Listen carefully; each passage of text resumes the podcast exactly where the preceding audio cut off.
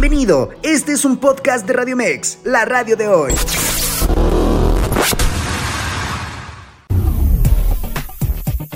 Comienza el espacio de noticias digital que por más de 16 años te ha acompañado. Escucha Radio Mex Noticias con Carlos Gómez Camacho.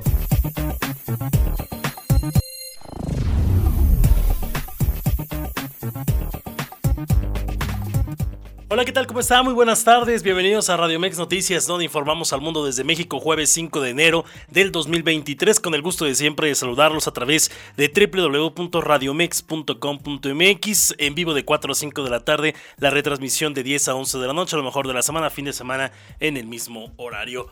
Mucha información, día cargado de información, diría yo. La recaptura de Ovidio Guzmán, eh, hijo de eh, Joaquín Guzmán, no era el Chapo Guzmán, eh, fue recapturado el día de hoy. Tendremos todos los detalles de esta información.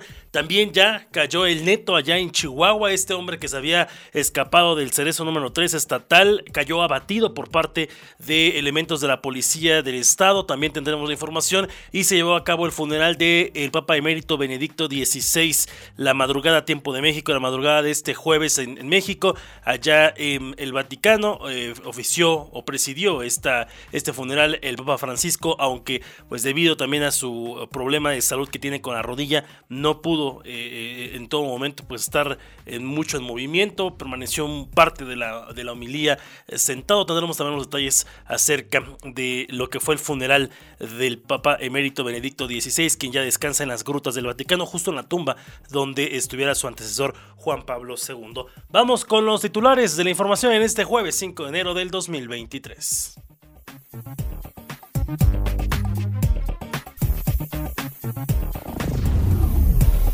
Titulares del día.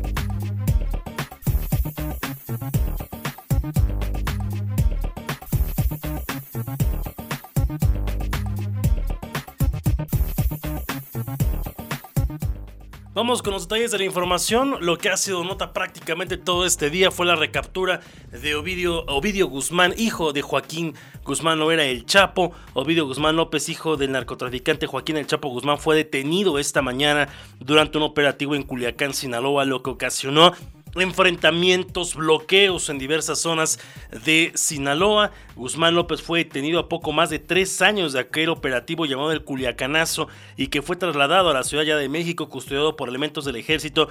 Y bueno, la, captura, eh, de acuerdo a la información que dio a conocer esta misma tarde el eh, secretario de la Defensa, Luis Crescencio Sandoval, así como la secretaria de Seguridad y Protección Ciudadana, Rosa Isela Rodríguez, dieron detalles de este operativo.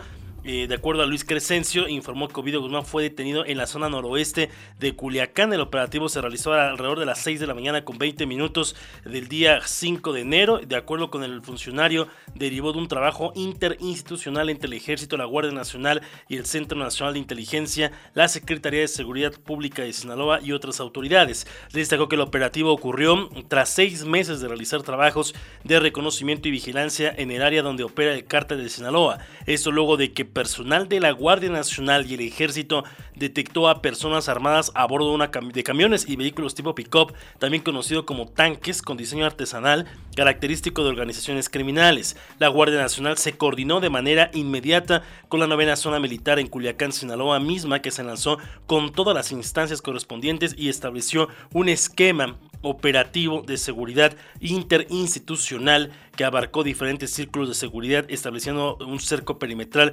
sobre los vehículos sospechosos a efecto de proceder conforme a derecho a la detención y revisión de los mismos. Mencionó que una vez establecido el cerco las autoridades eh, persuadieron a las personas que se encontraban en los vehículos a descender para ser revisados, momento en que los guardias nacionales fueran agredidos. Ante la situación se estableció un plan de defensa y al tener una amenaza real actual e inminente que puso en peligro sus vidas actuaron de conformidad con lo establecido en la Ley Nacional de Uso de la Fuerza. Narró que después de la detención de Ovidio Guzmán, integrantes del grupo delincuencial realizaron 19 bloqueos en agresiones armadas en diferentes partes de Culiacán, Sinaloa, entre los que destacan el Aeropuerto Internacional Federal de Culiacán y la base aérea militar número 10. Asimismo, bloquearon todos los accesos a Culiacán, cuatro de ellos hacia Los Mochis y dos más en la salida hacia Costa Rica, Sinaloa.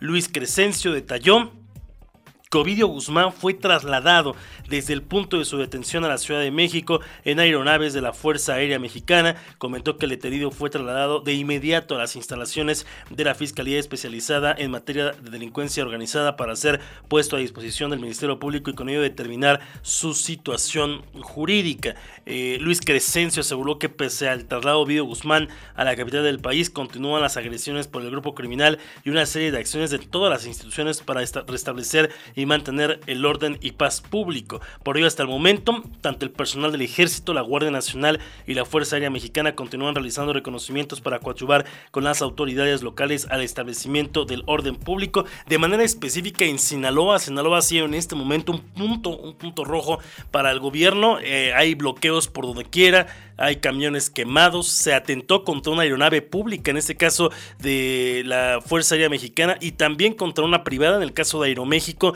un vuelo que se trasladaría de la, desde, de Culiacán, Sinaloa, hacia la Ciudad de México. Al momento de intentar despegar, eh, sufrió, se le dio un, balazo en, el blindaje, en la carrocería del avión, lo que ah, llevó a abortar la misión de despegue de, de Aeroméxico. Por cierto, y a propósito de eso, se ha cancelado toda actividad en el aeropuerto de Culiacán, Sinaloa. Son imágenes impresionantes de lo ocurrido allá en Culiacán, Sinaloa. Hay ah, inclusive videos al interior del avión, que es este avión que venía a la Ciudad de México. Aeroméxico inclusive publicó a través de un comunicado lo siguiente. Ciudad de México, esta mañana se detectó un impacto de bala en el fuselaje de un equipo Embraer 190 que estaba listo para operar el vuelo AM-165 con la ruta Culiacán, Ciudad de México, mismo que fue cancelado por razones de seguridad. El avión nunca nunca inició su carrera de despegue. Tras este incidente se activaron los protocolos de la compañía y se dio aviso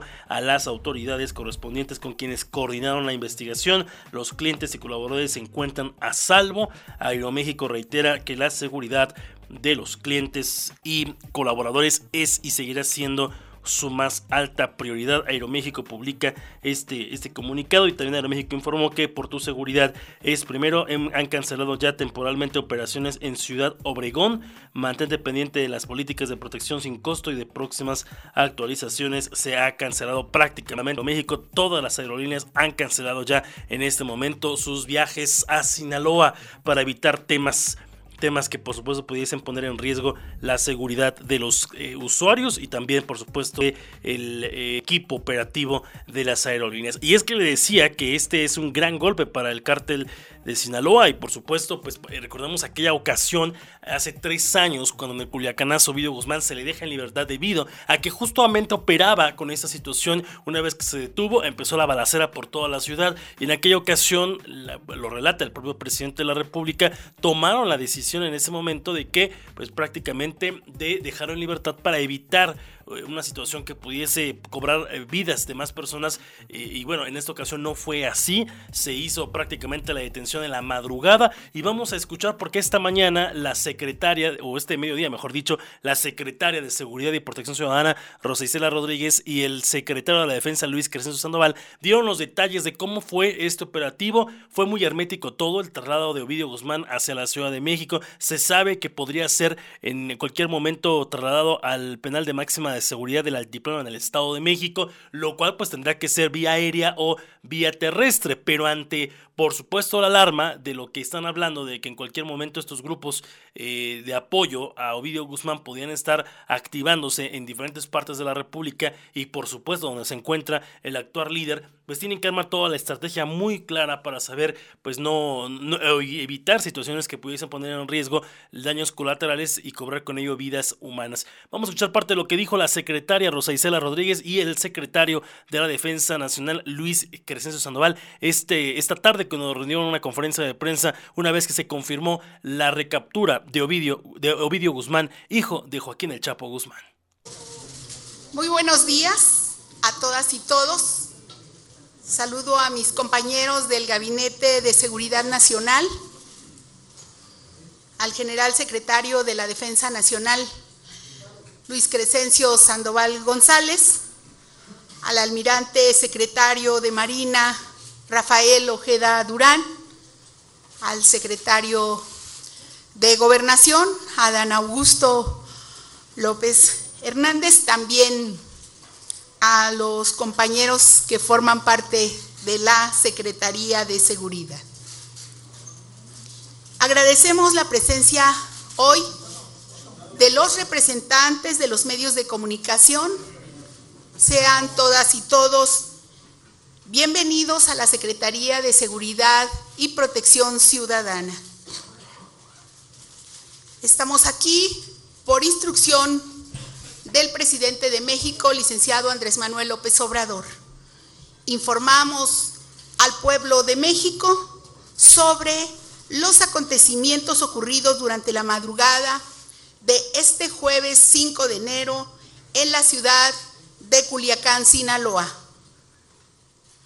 El operativo realizado por las fuerzas federales fue ejecutado de manera estratégica mediante el uso de inteligencia operativa y la coordinación de la Secretaría de la Defensa Nacional para evitar afectaciones a la población y actuar con la máxima eficacia.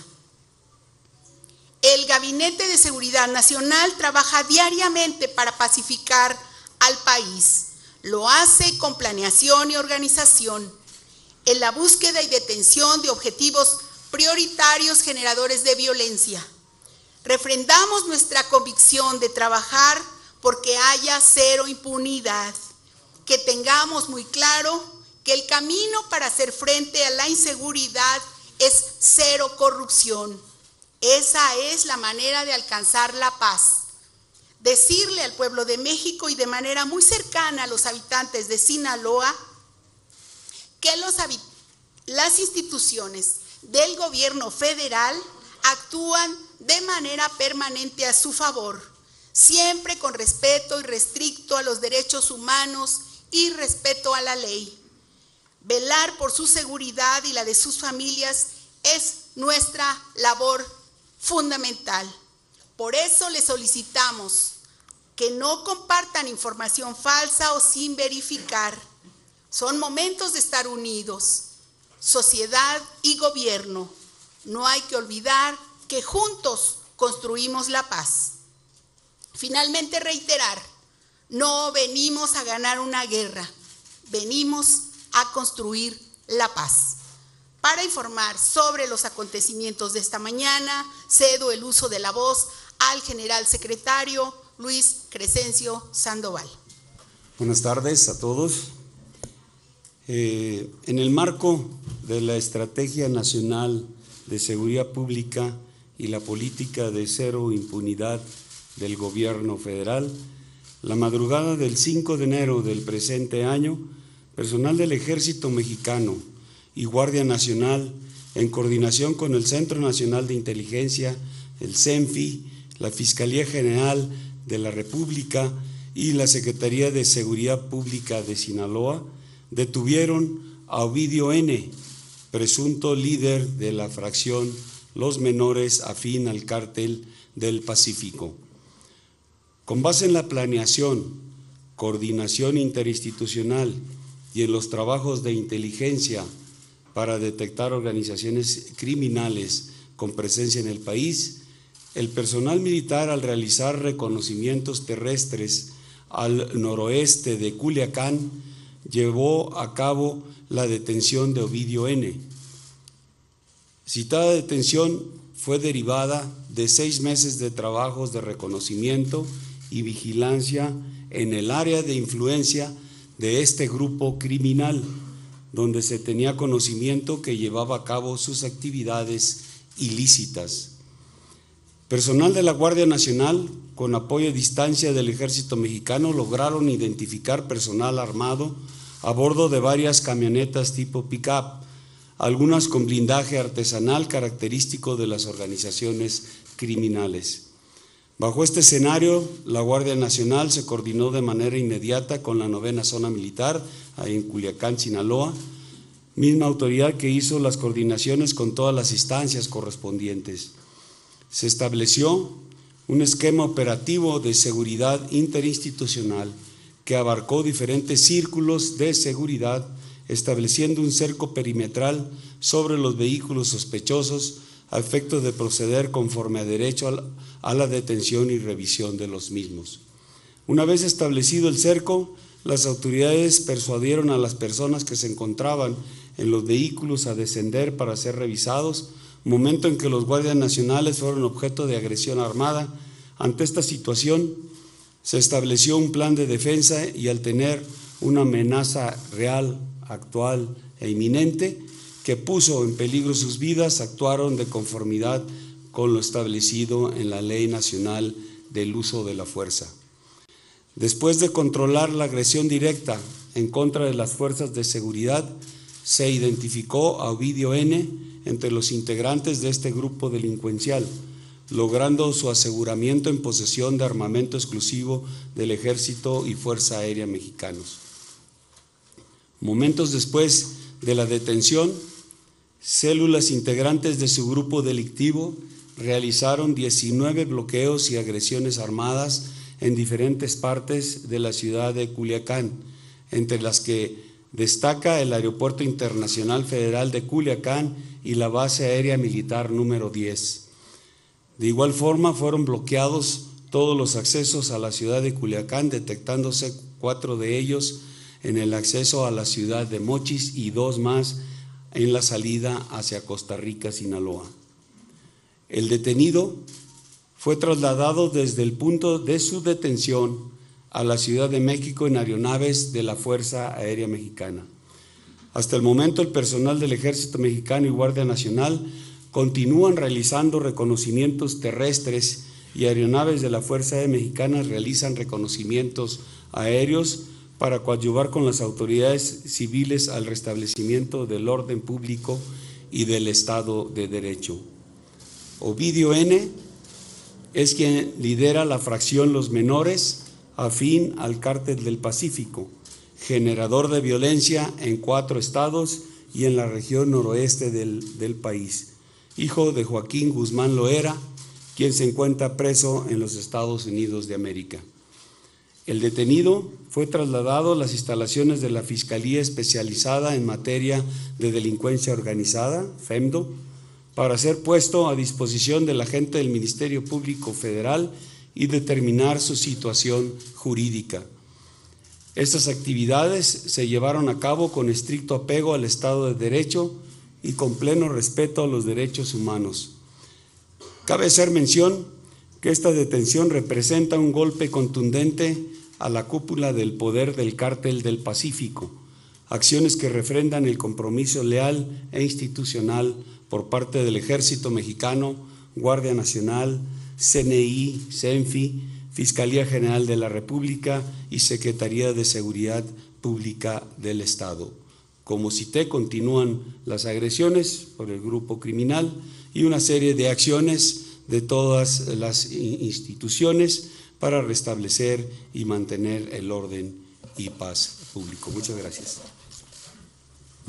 es el secretario de la Defensa Nacional, el general Luis Crescencio Sandoval, y la secretaria de Seguridad y Protección Ciudadana del Gobierno de México, Rosa Isela Rodríguez, quienes confirman cómo fue este operativo para la detención de Ovidio N. Ovidio Guzmán, el hijo de Joaquín Guzmán Oera, quien ya está en la Ciudad de México y que se espera, no se ha confirmado, pero se espera que en las próximas horas tenga que ser trasladado a un penal de alta seguridad. El de alta seguridad podría ser el del Altiplano del Estado de México, que eh, recordemos es donde estuvo preso su papá antes de que fuera extraditado a, hacia los Estados Unidos. Vamos a ir a una pausa, vamos a regresar con más acerca de esta, de, esta detención. Le decíamos, Ovidio Guzmán fue trasladado a la Ciudad de México, a la FEMDO, tras su detención en este operativo allá en Culiacán, Sinaloa. Hay tensión aún en Sinaloa. El gobernador del estado ha pedido a la gente que no esté en la calle si no tiene nada que hacer, ya que debido a que en cualquier momento los grupos eh, afín a, este cártel del Pacífico,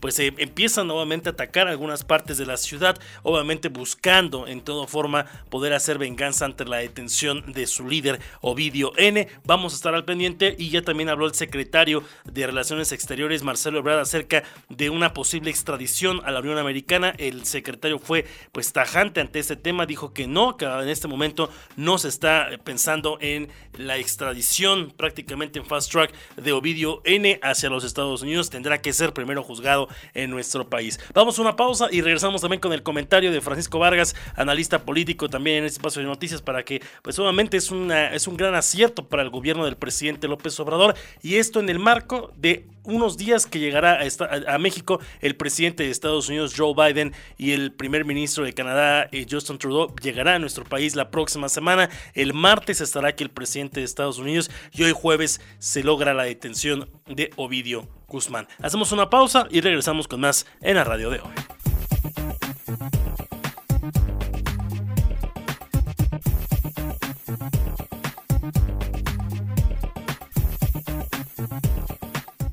Continuamos con más en Radio Mex Noticias en este jueves 5 de enero del 2023 con la información le decíamos lo que ha sido prácticamente nota el día de hoy, la recaptura de Ovidio Guzmán, hijo de Joaquín Guzmán Loera por parte del gobierno federal y esta es una coordinación que ya escuchábamos hace unos minutos al secretario de la Defensa Nacional Luis Crescencio Sandoval, la forma en cómo se aplicó este operativo y para platicarnos, para seguir platicando acerca del tema tengo a Francisco Vargas en la línea. Mi estimado Paco, ¿cómo estás? Feliz año.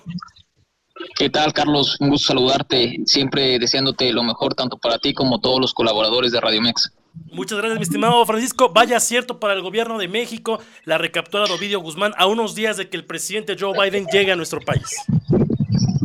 Sí, sí, sí, sí, tienes toda la razón. Dicen por ahí que en política no hay coincidencias y fíjate que yo comentaba en Twitter que esto no es más que la unión de la capacidad logística, de armamento y de inteligencia que tienen las propias Fuerzas Armadas a nivel federal que hicieron que se llevara a cabo esta captura tan importante que da un fuerte golpe al cártel de Sinaloa y en general da un mensaje hacia específicamente el gobierno de Estados Unidos, del cual ya sabemos que la próxima semana vienen a la cumbre de América del Norte aquí en nuestro país, sobre todo porque es específicamente el país más afectado a raíz de la venta de droga proveniente tanto de ese cártel como lo de los demás que vienen eh, eh, exportando eh, droga, armas, sobre todo afectando a mucha población norteamericana y en general también a la mexicana. Y yo creo que esto es un fuerte mensaje tanto del gobierno de López Obrador como del avance que va a tener en estos siguientes meses y también habrá que tener conscientes y pendientes de qué es lo que va a pedir a cambio el gobierno federal de López Obrador. Era, era sin duda también, Paco, una pues vamos a llamarle un tema gris en el gobierno del presidente López Obrador, el culiacanazo hace tres años cuando se dejó en libertad, cuando ya se tenía por algunos minutos por parte de autoridades federales, vaya, tenían que de una u otra manera que recapturar a Ovidio Guzmán antes de que concluyera el gobierno del presidente López Obrador. Ese era el objetivo, incluso el propio secretario de la Defensa Nacional, Luis Crescencio Sandoval, dijo en la conferencia de prensa de hace unas horas que esta detención se venía planificando desde hace aproximadamente seis meses. Esto quiere decir que sí hubo una logística, una organización previa antes de la detención incluso se habla de muy posibles infiltrados tanto del ejército mexicano, de las fuerzas especiales, así como agentes de la propia DEA. Es importante destacar esto porque se le da un fuerte golpe al crimen organizado, pero que también es importante al mismo tiempo decir que Ovidio Guzmán no era ni es el principal líder del cártel de Sinaloa ni de los principales capos a nivel federal. Cabe mencionar que el cártel de Sinaloa es en este momento liderado por Ismael El Mayo Zambada, así como por los hermanos mayores de Ovidio Guzmán, que es Iván Archibaldo y su hermano menor Alfredo. Ellos son los que lideran el cártel de Sinaloa. Como bien dices tú, este era un pendiente que ya tenía el gobierno federal desde hace ya tres años cuando determinaron por el propio presidente de la República dejar en libertad para salvaguardar la integridad y la paz, seguridad de los ciudadanos de la ciudad de Culiacán. Tal parece que eso no sucedió en esta ocasión. Oye, Paco, es importante decir, la prioridad tiene que ser la seguridad para los habitantes de Sinaloa, ya que se han presentado pues una serie ya de bloqueos, suman ya casi 20 bloqueos en carreteras, la quema de automóviles, el robo, la rapiña prácticamente en Sinaloa, y aunque el gobernador del estado y la propia secretaria de Seguridad, Rosa Isela Rodríguez, dijo esta tarde en conferencia de prensa que está garantizada la seguridad, debe ser una prioridad para el gobierno de la República el dotar de lo, lo necesario para que la gente de Sinaloa y también ya finalmente veíamos el, ataque que se le hacía a un avión, a un avión comercial de Aeroméxico que venía de, de, Culiacán hacia la Ciudad de México. Vamos, se tiene que garantizar al 100% la seguridad para ese estado. Absolutamente, Carlos. Hay que destacar que el cártel de Sinaloa es el segundo, si no es que el primero, eh, crimen, el primer grupo del crimen organizado de la delincuencia organizada más poderoso del mundo.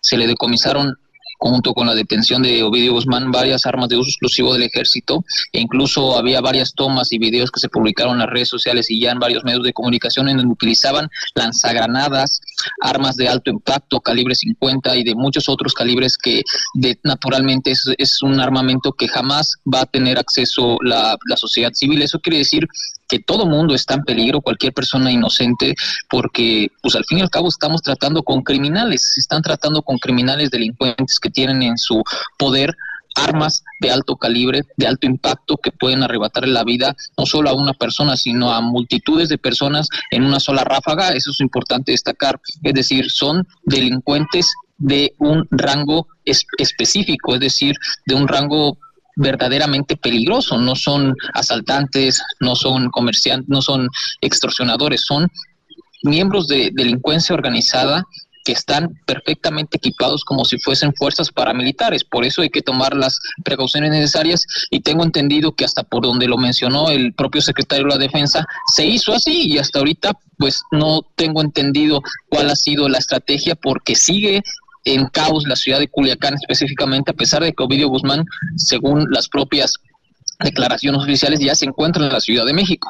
Así es, eso se habla de que ya está en las instalaciones de la Fiscalía General de la República, pero también se espera que, bueno, eh, ya una vez que se dice que está en la Ciudad de México, ya hay importantes operativos de seguridad en la ciudad. La propia jefa de gobierno, la doctora Claudia Sheinbaum, ha pedido tranquilidad a los capitalinos. Obviamente, pues ha sido todo un tema porque están cerradas inclusive las calles aledañas a, la FEMDO, que es obviamente esta, este lugar donde posiblemente se encuentre, digo posiblemente porque son eh, declaraciones de la autoridad y que puede ser trasladado en las siguientes horas a un penal de máxima seguridad que podría ser aquí en el Estado de México, en el altiplano, donde estuvo su papá y donde finalmente, como bien lo comentas, pues no estamos hablando pues de cualquier nivel de personas, estamos hablando por supuesto de personas que, que pertenecen a un grupo delincuencial, a un grupo del crimen organizado y que por supuesto la operatividad es en mayor, eh, la mayor logística que pueden aplicar y por ello pues ya finalmente están trabajando en materia de seguridad también en la ciudad. Se esperan que las próximas horas pues obviamente haya algún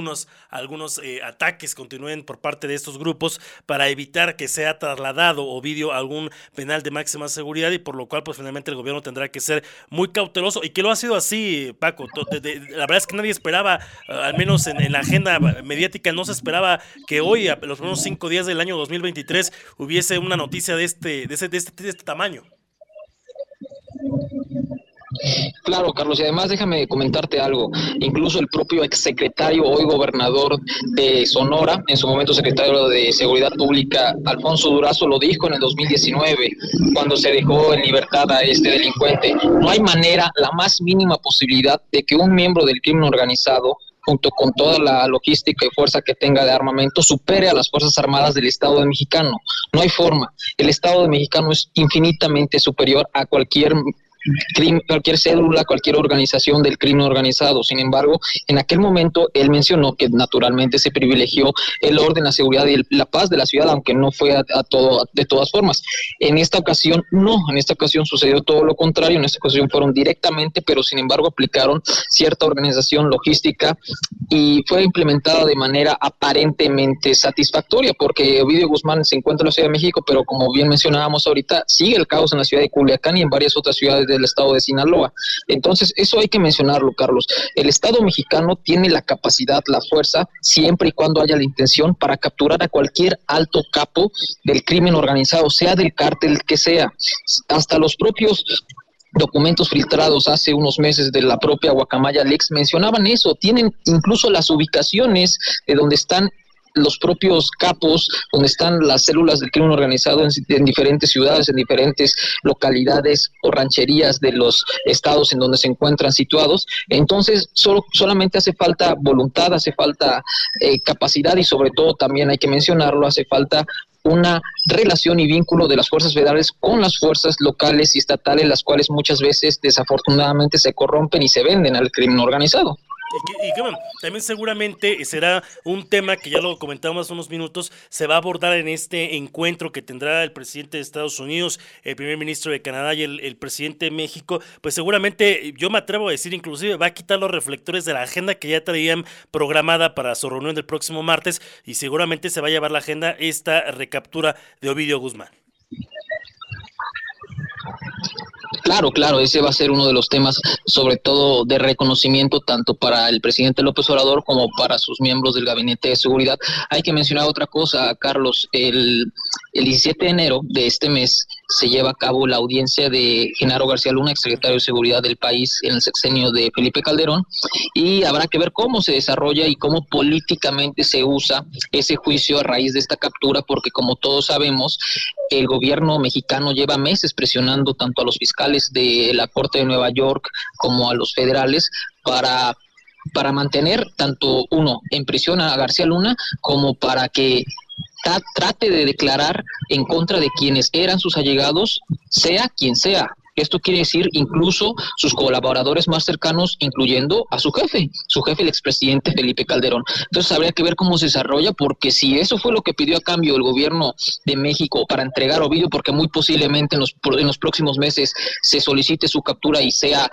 reconocida y avalada para que sea extraditado a Estados Unidos, pues va a haber algo a cambio. Entonces, habrá que ver cómo se desarrolla siguientemente este, este proceso y ojalá podamos echar una charla con respecto a ese tema en, unas semanas, Carlos. Así es, ya que se estaban ahí por definir todavía quiénes serán los jueces para justamente este tema y bueno, pues ya también darle seguimiento. Y ya para terminar, mi estimado Paco, y como siempre agradeciendo de tu comentario, también ya se hablaba el reacomodo, porque una vez que se captura algún líder de este, de este tamaño, pues hay una reagrupación, por así decirlo, al interior de las células delictivas y ya se habla que Adriana Mesa, esposa de Ovidio Guzmán, pues será la nueva reina de este cártel de Sinaloa y quien tendría que asumir la responsabilidad una vez de la, tras la captura de su esposo Ovidio Guzmán. Pues sí, sí, en efecto debe de haber alguien, pero como ya te mencionaba, para eso están sus hermanos que eran los que de alguna forma lideraban la, la mitad digámoslo así, del cártel de Sinaloa, que está liderado por los famosos Chapitos, y la otra mitad por el, el Mayo Zambada y sus hijos. Eh, ojalá también más adelante Carlos de Ledomex, ya ves que es muy importante que ya se abrió el proceso electoral y yo creo que pues es la elección más importante solo solo después de la de 2024 que es un parteaguas, es la antesala de la de la elección presidencial y se va a poner muy muy bueno la elección entre Delfina y la oposición. Así es, pues ya platicaremos, nuevo Paco, dejamos ahí abierto el espacio, como siempre, ya lo sabes que esa es tu casa y con mucho gusto daremos seguimiento pues a tantos temas de la agenda nacional, porque pues hoy te pedí el comentario justamente por esta nota que, que por supuesto ha acaparado la atención de la agenda nacional, pero hay muchos otros tantos que será muy importante abordar en otra ocasión. Mi estimado Paco, te mando un fuerte abrazo, excelente inicio de año.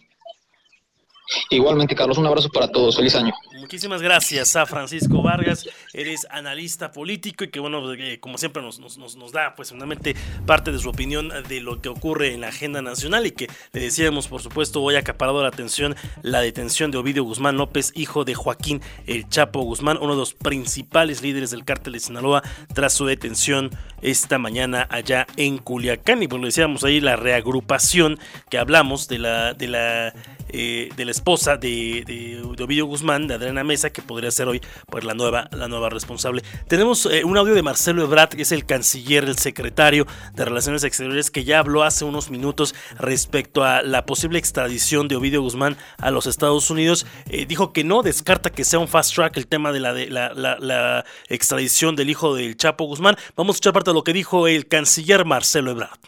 Bueno, hay un procedimiento que se tiene que seguir según la ley mexicana. Se tendrá que presentar, me imagino, el día de hoy, según lo que escuché, ante las diferentes autoridades. Pero no podríamos extraditarlo, si esto pregunta, o proceder a extraditarlo en estas circunstancias el día de hoy, mañana, pasado, no se podría. Tenemos que cumplir las formalidades que la ley eh, nos impone. Y además tiene un proceso aquí en México abierto, que es lo que da origen a la orden. Entonces, yo supondría que lo que vamos a ver es un proceso en México conforme a ley. De la extradición, pues veremos conforme se vaya avanzando qué elementos aportan y cuál es el criterio que va a seguir la Fiscalía. Pero al día de hoy, yo esperaría un proceso aquí. Bueno, hay parte de lo que dijo el canciller Marcelo Ebrard respecto a una posible extradición inmediata para Ovidio Guzmán, eh, cosa que ha descartado. Dice que en efecto hay órdenes de aprehensión y por lo cual se giró la detención en contra del hijo de Joaquín Guzmán y primero tendrá que pagar aquí en México y ya después pues seguirá ya todo el proceso eh, que seguramente el gobierno de Estados Unidos lo va a pedir, al igual que su papá. Recordemos que Joaquín Guzmán fue extraditado los muchos años después de que finalmente pagara primero en México algo de los cargos que se le imputaban y seguramente el proceso de Ovidio Guzmán será algo muy similar. Primero tendrá que pagar eh, parte de las, de las condenas eh, que se tienen por parte del gobierno de México en México.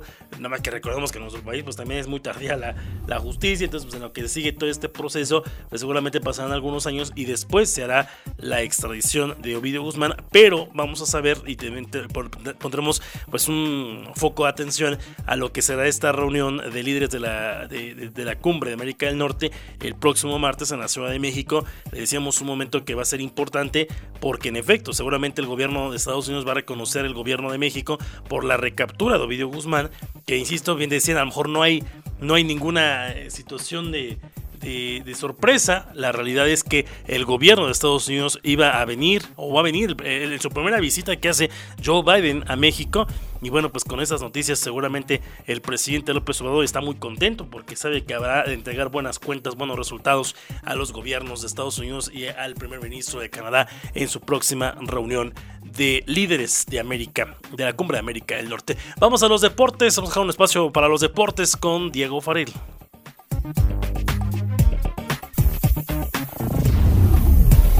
Los deportes con Diego Farrell.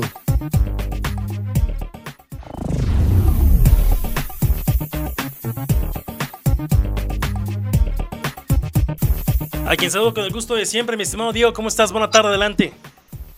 Muy buena tarde, mi estimado Carlos, auditorio de Radio Mex Noticias, con el gusto de saludarles. Vámonos con los deportes. Pues arrancamos con la Copa del Rey. Pues el Real Betis Andrés Guardado goleó cuatro goles a uno al Club Deportivo Ibiza con el mexicano en la banca durante los 90 minutos de juego, mientras que los Asuna venció 2 a 1 al Gymnastic en su visita al Tarragona. Ayer en un duelo de alarido, el Intercity empató a 3 ante Barcelona. Fíjate, en tiempo regular iban 3 a 3. El Intercity, un equipo de tercera división de España, casi le saca el resultado al Barcelona y en tiempos extra, Ansu Fati le dio el pase a los Blaugranas a los octavos de final del torneo de Copa. Buenas noticias en la NFL y déjenme les comento, pues el jugador de los Bills de Buffalo, Damar Hamlin, quien sufrió un choque el lunes pasado en el Monday Night y este le causó un paro cardíaco, ya abrió los ojos pese a encontrarse en estado crítico, aunque ya comienza a mostrar señales de mejoría, de verdad. Estado crítico me refiero que, y a la gente que nos escucha se lo explico, estado crítico se refiere que los doctores tienen que checar que el jugador esté en buenas condiciones, tienen que checar el tema de la cabeza, el tema de los órganos, que otro órgano no está afectado. ¿Para qué? Para que pueda pasar de terapia intensiva a un área donde ya esté menos, eh, donde ya el, jugador, en este caso Amlin, esté a salvo de, algo más crítico de lo, después de lo que había pasado en el Monday Night, ¿no? Un paro cardíaco, después un golpe fuerte con el casco, es algo horrible y espantoso y cosa que la NFL va a tener que tomar cartas sobre el asunto ya que van a tener que reforzar el equipo de los, de los jugadores, porque imagínense, vuelve a pasar algo así y no queremos saber qué, en qué puede acabar esta situación. Finalmente, en el básquetbol del NBA, ayer por la noche los LA Lakers ganaron por 112 a 109 al Miami Heat, donde las lentes se fueron por con Dennis Schroeder al sumar 32 puntos y dos asistencias desde la duela del Crypto.com Arena.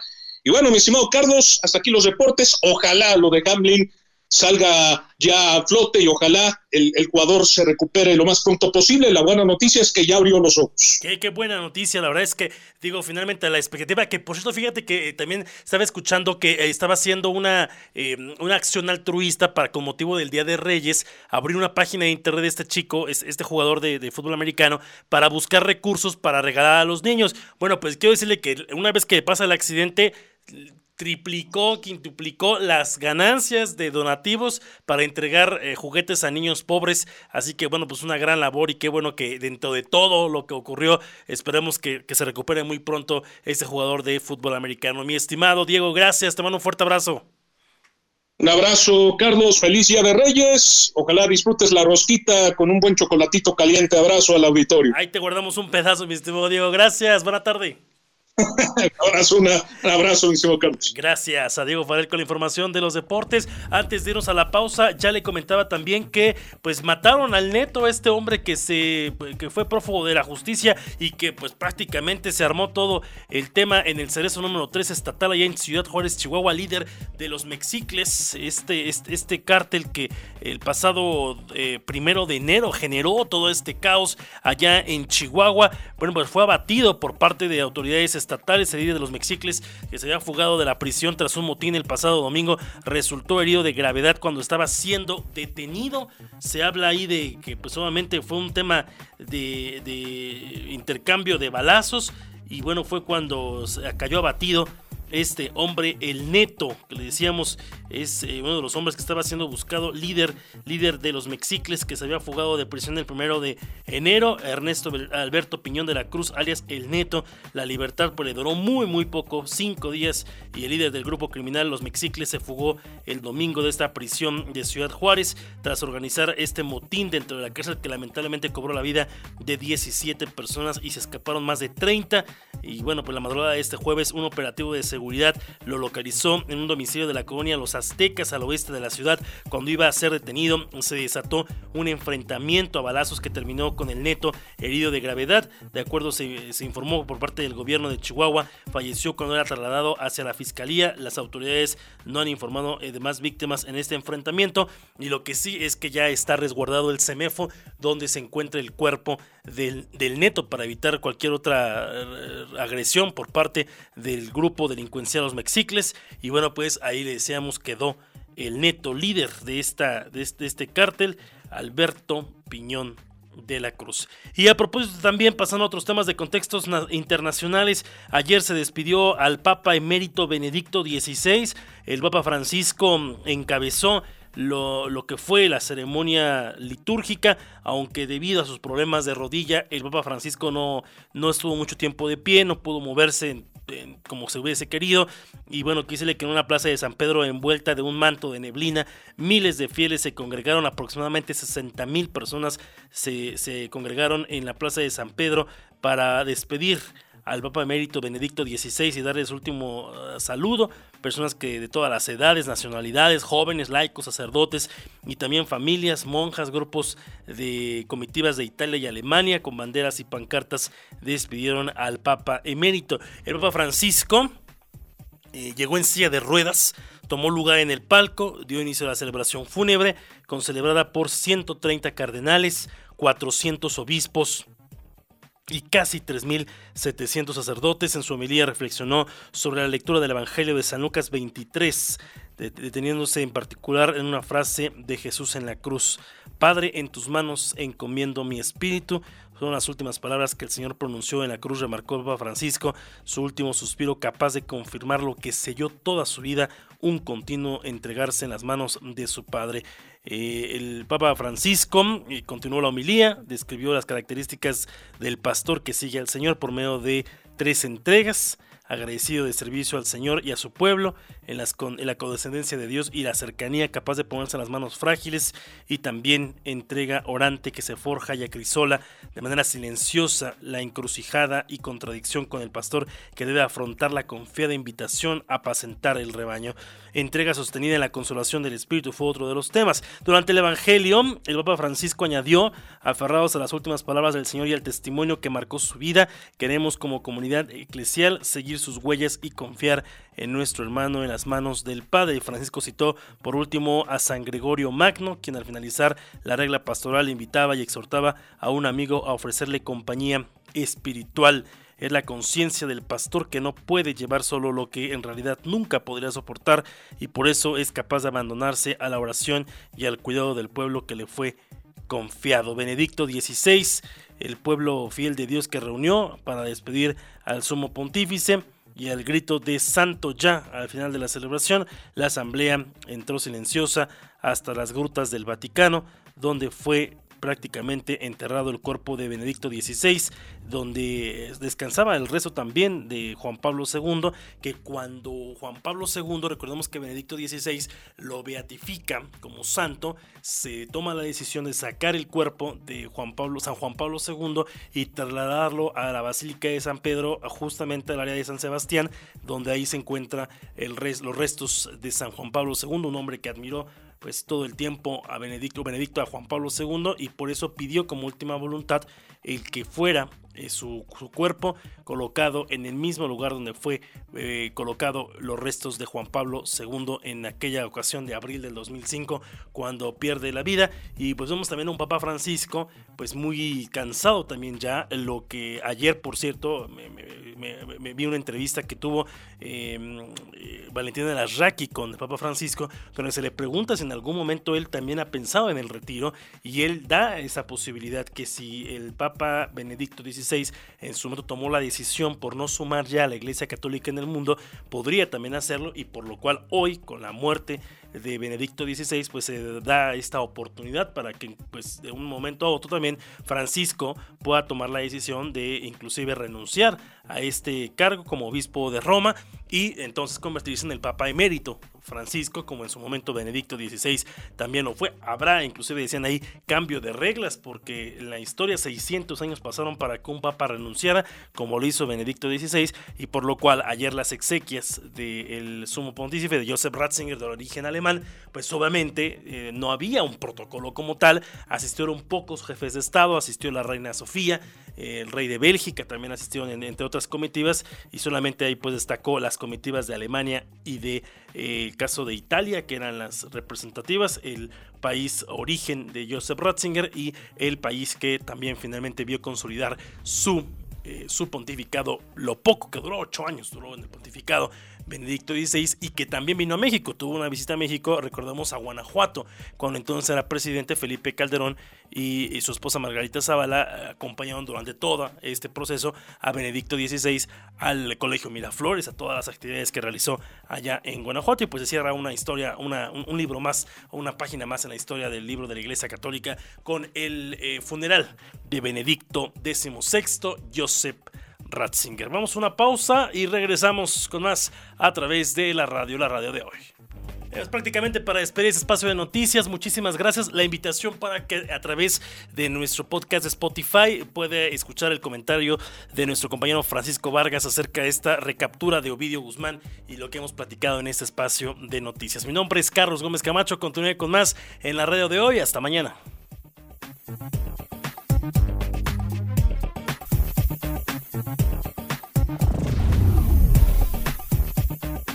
Gracias por acompañarnos en Radio Mex Noticias. Sigue informado en la radio de hoy.